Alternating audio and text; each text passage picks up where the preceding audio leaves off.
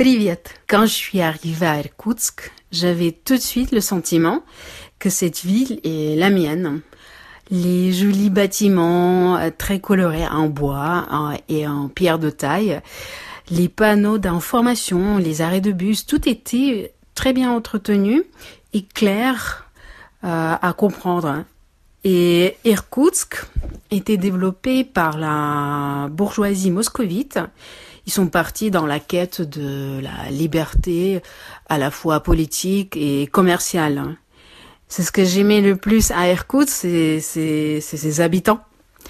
Ils ont l'air très cultivés et euh, très gentils, surtout très gentils, Euh, ce qui est pas évident en Sibérie. Il y a sept universités à Irkoutsk, ce sont les universités les plus importantes en Sibérie. Et ça sent que, encore une fois, que c'est une ville universitaire avec un héritage euh, très forte. Ici, les gens sont cultivés, c'est une intelligentsia d'une manière bien particulière. J'ai rencontré à Irkoutsk euh, deux Anna et je sens qu'on va devenir des bonnes amies.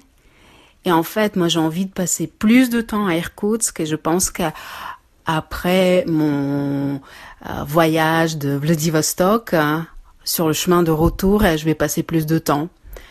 Irkoutsk, c'est la ville où je pourrais y habiter. Et euh, là, je vais continuer mon chemin vers euh, lac Baïkal. C'est vraiment à côté d'Irkoutsk. Il suffit juste hein, suivre euh, la fleuve d'Angara et on y est.